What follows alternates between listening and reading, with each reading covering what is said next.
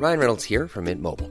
With the price of just about everything going up during inflation, we thought we'd bring our prices down. So to help us, we brought in a reverse auctioneer, which is apparently a thing. Mint Mobile unlimited premium wireless. Ready to get 30, 30, bit to get 30, bit to get 20, 20, 20, bit to get 20, 20, bit to get 15, 15, 15, 15 just 15 bucks a month. So, Give it a try at mintmobile.com slash switch. $45 upfront for three months plus taxes and fees. Promo for new customers for limited time. Unlimited more than 40 gigabytes per month. Slows. Full terms at mintmobile.com. L'Entertainment Lab by Newton Studio, c'est le podcast 100% Brain Entertainment. Créatifs, responsables de marque, directeurs de plateformes technologiques, Pure Players Entertainment et Communicant 3.0 nous partagent leur point de vue sur l'avenir des marques et du divertissement à l'ère digitale. Ce podcast est animé par Alexis Ferber. Alors bonjour à tous, je suis ravi euh, d'accueillir Sharon Soffer pour euh, la deuxième saison de l'Entertainment Lab. Bonjour Sharon. Bonjour.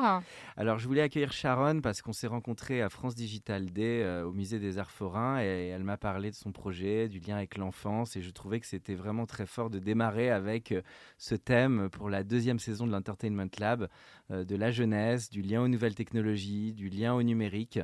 Et, et voilà, l'Entertainment Lab est là pour aussi faire réfléchir et partir des thématiques. Alors Sharon, est-ce que tu peux peut-être te présenter en quelques mots et nous dire comment tu es arrivée à Startup for Kids? Donc, euh, Sharon Soffer, je suis la fondatrice de Startup for Kids que j'ai créée en 2015. Euh, j'ai toujours travaillé dans la tech, le numérique, euh, en tant que responsable de marketing, de communication, bizdev, partenariat, etc. Donc, ce qu'on appelle les fonctions de support. hein. Je ne mettais pas les mains dans le, dans le cambouis. hein.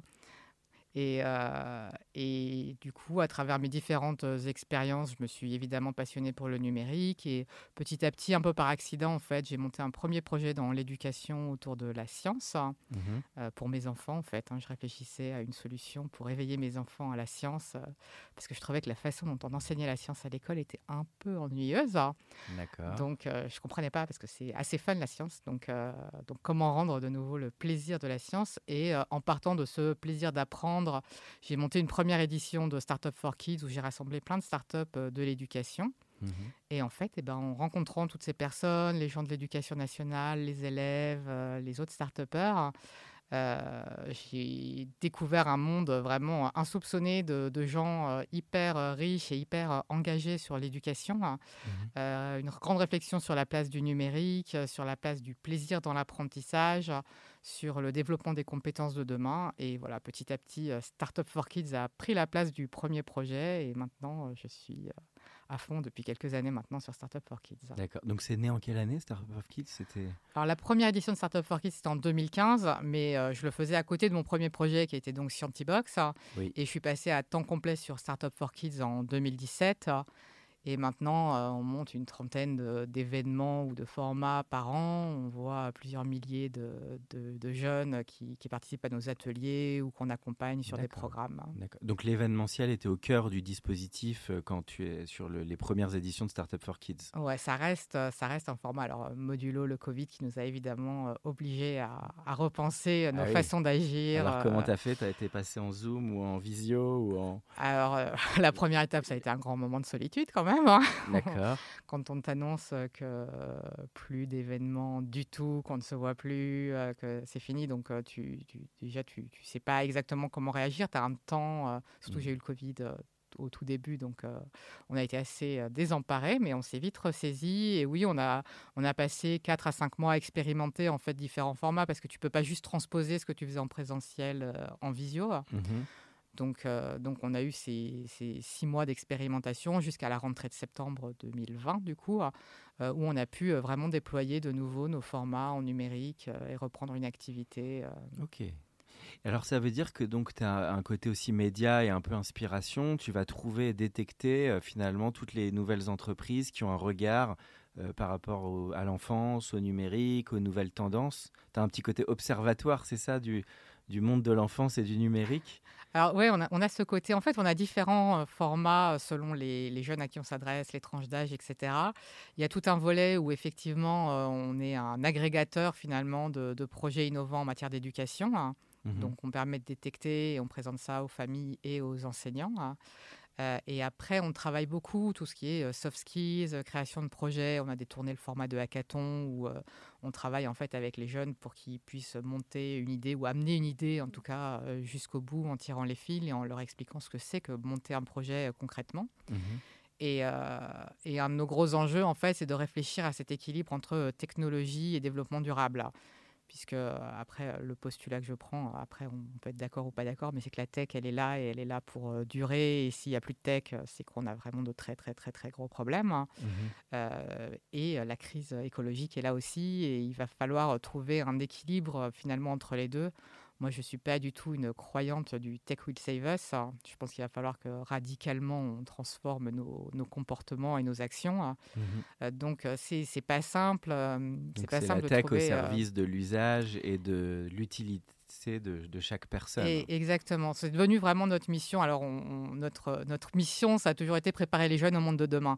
Donc, euh, quand on a démarré euh, donc en 2015, on était très centré sur la tech et très très vite, on a pris un virage qu'on peut qualifier de tech for good. Mmh euh, et du coup, les enfants, on les fait vraiment réfléchir d'abord sur leur usage du numérique, toutes les bonnes pratiques, etc., le volet écologique, et surtout, leur, chaque fois qu'on les fait travailler sur des projets, réfléchir sur des projets, c'est toujours des projets impact.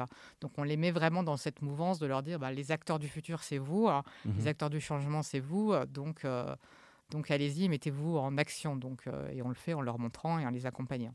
Et donc, ils ont, tu me disais, ça commence à 6 ans. Ils sont, tu, quelle est la tranche d'âge des enfants que tu, que tu vises, entre guillemets? C'est hyper large. Ça va, on démarre à 6 ans, effectivement. On va jusqu'au lycéen, jusqu'au bac. Et on va démarrer à travailler, de travailler avec les étudiants bientôt. Donc, euh, donc on couvre des grandes tranches d'âge. Évidemment, on ne fait pas les mêmes choses et on ne l'aborde pas de la même façon avec euh, des enfants de 6 ans et des ados. D'accord.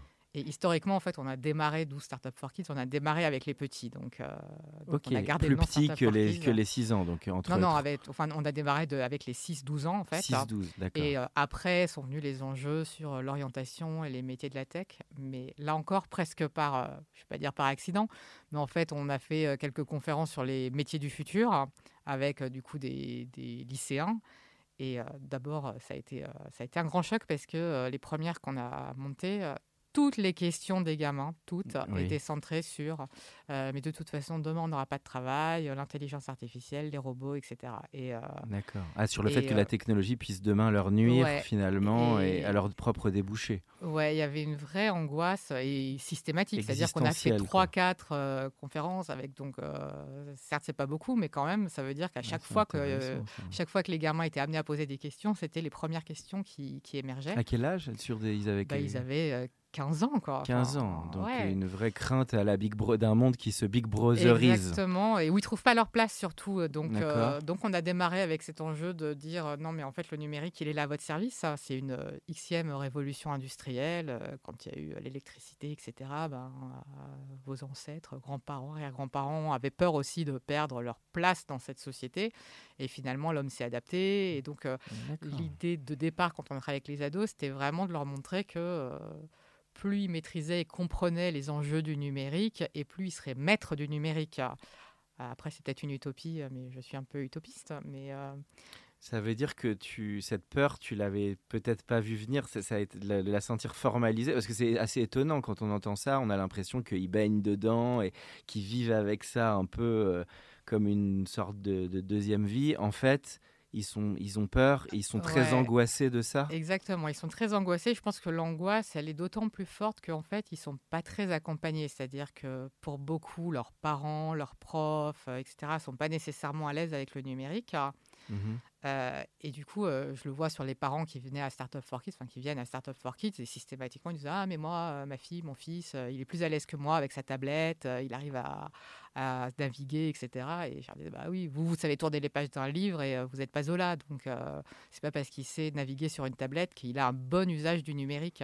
Et du coup, les gamins sont sans repère quelque part, puisque le rôle du parent, ça va être toujours, ou de l'enseignant, ça va être d'accompagner le, jeune dans sa découverte du monde. Et en fait, il y a tout un pan de ce monde de l'enfant qui, ou de l'ado. Hein, euh, qui, qui, qui, est en fait laissé à l'abandon et où les adultes ne se sentent pas vraiment à leur place. Hein. Donc euh, voilà, c'est cet équilibre qu'on essaie de retrouver. Donc toi, à travers Startup for Kids, il y a aussi un côté engagé, et pas, presque pas militant, mais tu veux aussi faire avancer les choses dans le bon sens, sur des tendances de société qui vont pas toujours au bon endroit. Il y a un peu de ça aussi, j'imagine, dans les peut-être les startups que tu veux mettre en avant, ou tu essayes de rester assez neutre? Ah non, c'est un projet où nous, on a totalement un parti pris. hein. oui, il y a un parti on est- pris. On est très à l'aise avec ça. euh, oui, on est totalement engagé sur les bons usages du numérique Ouais. et, euh, et surtout euh, une, une- un bon équilibre entre le numérique et le développement durable. Ça, ça s'est renforcé avec le temps de façon prégnante.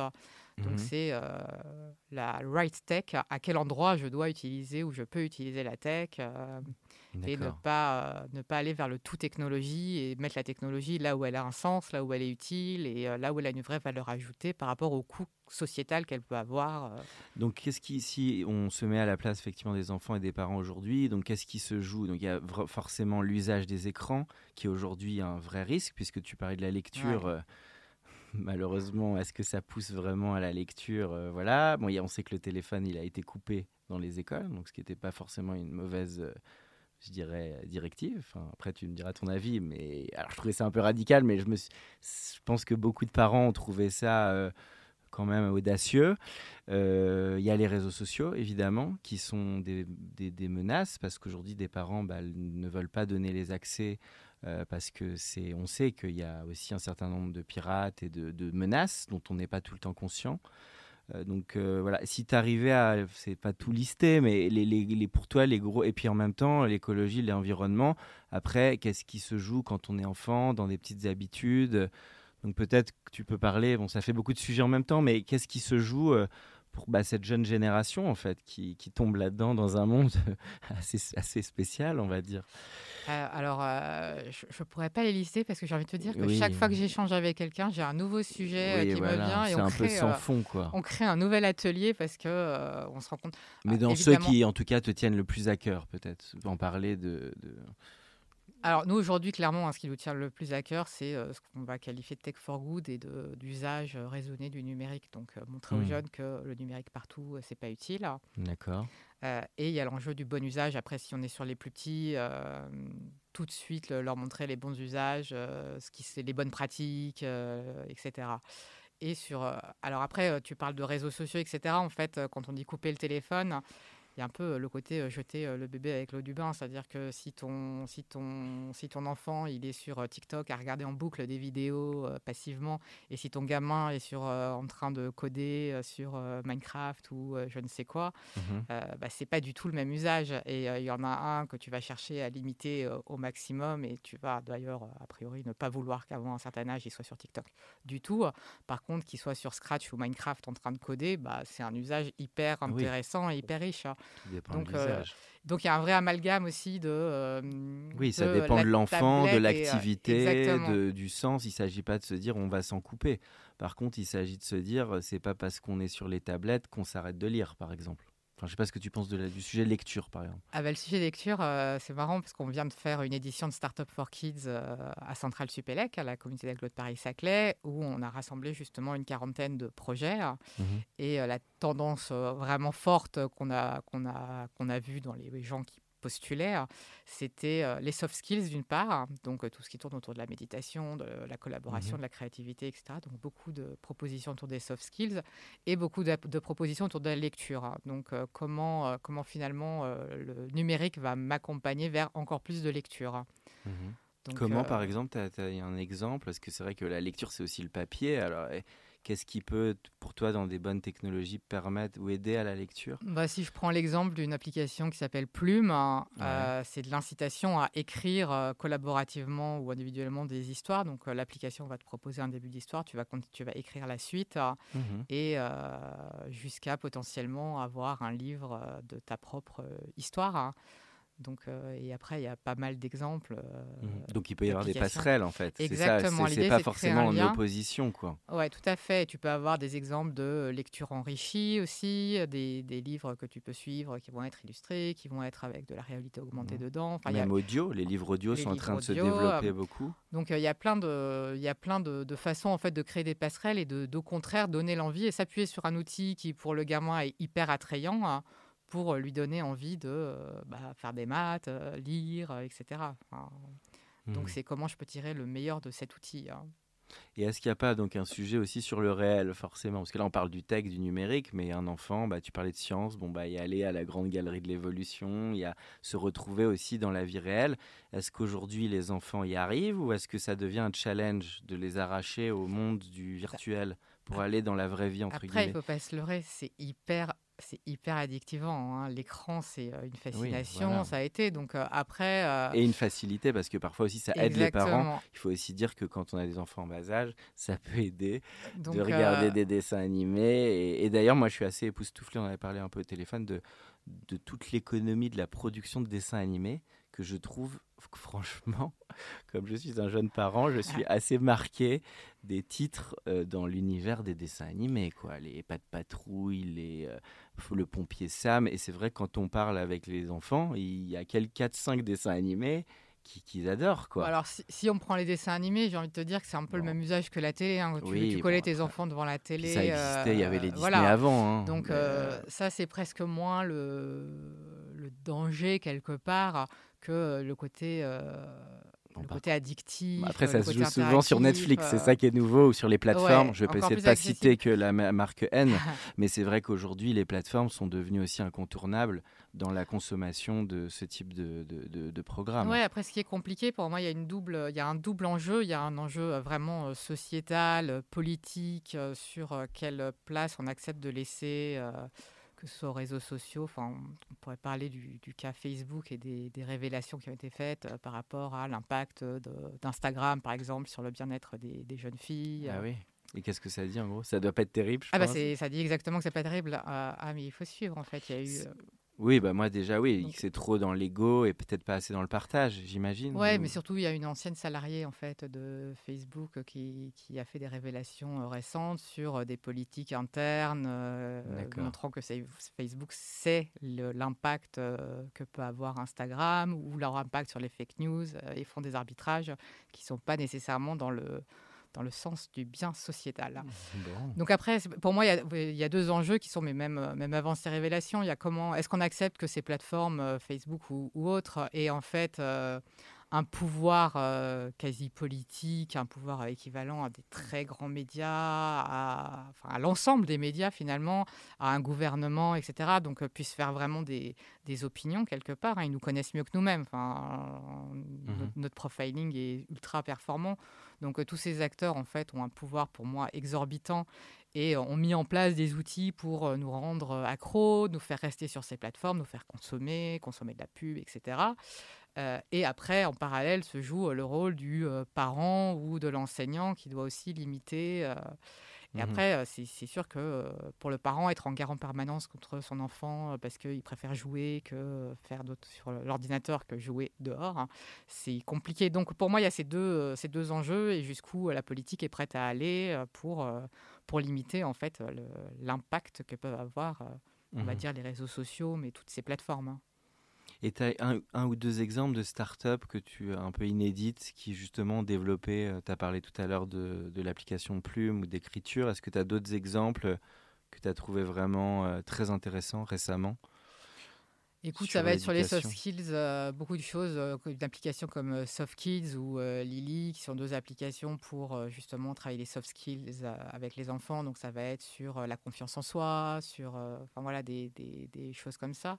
Mhm. Donc encore une fois, il faut vraiment pas confondre dans tous les usages du numérique. hein. C'est pas pareil d'utiliser ces outils pour au contraire euh, améliorer la communication euh, dans la famille ou avec les copains ou apprendre, créer, euh, et un usage plus passif de l'outil qui, va.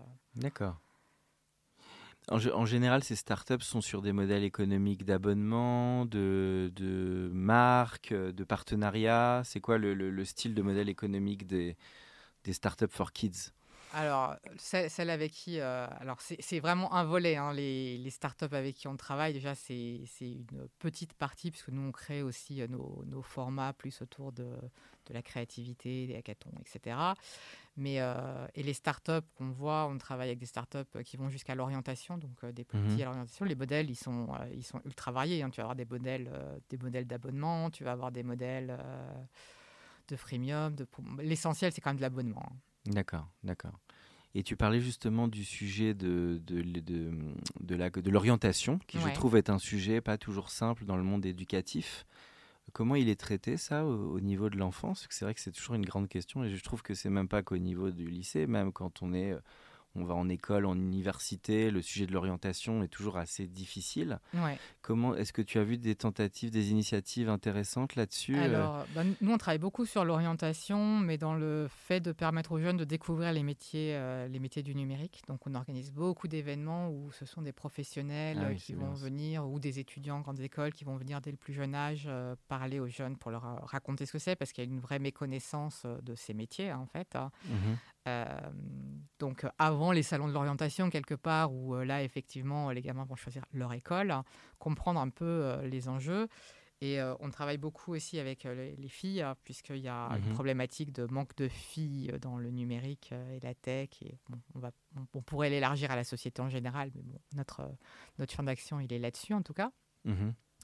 Euh, et après, dans les applications, bah, il y a beaucoup d'applications qui te permettent en fait de faire des parcours pour découvrir les différents métiers en fonction de tes profils, de tes centres d'intérêt. euh. Donc après, c'est un univers euh, assez large, encore une fois, hein, mais euh, Parfait. Alors j'arrive un peu à la fin du podcast. Sur l'Entertainment Lab, on est aussi sur la réflexion des marques et comment aussi aujourd'hui elles peuvent être plus engagées, faire avancer les choses. Euh, Est-ce que euh, voilà, tu sens les marques un peu plus euh, engagées sur ces sujets de, des jeunes et du numérique? Est-ce que tu as quelques exemples en la matière? J'imagine que tu t'es aussi rapproché parfois de ce type d'écosystème euh, pour tes événements. Si tu peux peut-être en parler un peu. Ouais, alors euh, clairement, nous, on a senti euh, un énorme changement post-premier confinement, hein, où bon, il y a eu pour tout le monde la période où tout le monde était en stress pour son business immédiat. Euh, mais tout de suite après cette phase, en fait, euh, on a senti que les marques, elles avaient envie de s'engager, enfin tous les grands groupes surtout, euh, Mhm. avaient vraiment envie de s'engager dans l'éducation, dans un monde meilleur. Mhm. Donc, et donc ça c'est agréable. Nous, on propose beaucoup. en fait, on propose beaucoup dans nos différents formats à nos partenaires euh, pour venir sur notre business model à nous. En gros, on propose ces événements euh, gratuitement pour les bénéficiaires et ils sont financés euh, ou par les territoires sur lesquels on est ou par des, des entreprises partenaires. Euh, qui viennent euh, bah, jamais pour un but mercantile, mais vraiment pour de l'engagement. C'est-à-dire que euh, quand on a un partenariat avec la BNP, avec Engie, etc., Mhm. Autant dire qu'ils vendent rien aux, aux ados directement. hein. Et, et, et en fait, c'est les collaborateurs de l'entreprise qui vont, euh, qui vont être présents aussi sur les événements, mais pour euh, ou animer des ateliers sur des thématiques euh, qui, qui servent aux jeunes dans leur parcours avec lequel qu'ils suivent avec nous. Euh, et du coup, euh, ce qui est sympa, c'est qu'à la fois le collaborateur, le collaborateur apporte quelque chose au parcours de- des participants, Mhm. et à la fois, bah, il découvre euh, des choses puisqu'il reste aussi avec nous. Donc, tous nos messages de accompagner les jeunes dans leur éducation, de Tech for Good, d'un bon usage du numérique, etc., on les transmet euh, à la fois aux jeunes, évidemment, à leurs parents quand ils sont sur les événements, euh, aux collaborateurs des entreprises qui sont avec nous. hein. Mhm. Donc, euh, Ça peut aussi prendre forme de contenu, euh, soit en vidéo, soit sur des formats, ou tu es avant tout sur des dispositifs événementiels? Non, on, prend, on, bah, on travaille aussi maintenant sur, sur de la vidéo, du distanciel, etc. Donc, euh, bah, quand on a un collaborateur d'une entreprise qui vient parler de son métier, bah, on va l'utiliser pour derrière pouvoir le diffuser de, de- de façon récurrente, répétée aux jeunes qui n'étaient pas forcément sur l'événement. D'accord, bon bah parfait. Et euh, alors peut-être pour terminer, le, le- toi sur les, parce que l'Entertainment Lab fait un lien aussi avec le divertissement, est-ce que tu as des, tu peux nous parler d'un livre ou d'un film euh, ou d'une série qui t'ont beaucoup marqué euh, ces derniers temps? Ah, Ça dur, peut être hein. dans tout type d'univers d'ailleurs. Dur, j'y ai pas réfléchi. hein. Oui, c'était un peu la petite question. Ouais, ouais. euh, Joker. Ah, moi, je suis un peu une accro. euh, je suis un peu une accro des séries, j'avoue, euh, à laquelle j'ai adoré. euh.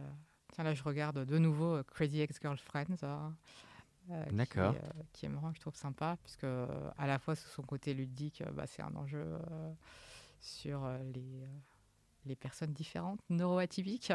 D'accord. C'est quoi le pitch de Crazy Ex-Girlfriend Crazy Ex-Girlfriend, bah, c'est une fille qui abandonne son super cabinet d'avocat à New York pour, pour poursuivre son, Son rêve. son amour, euh, qui, qui est à peine au courant qu'ils ont eu une histoire, ils ont dû échanger trois baisers.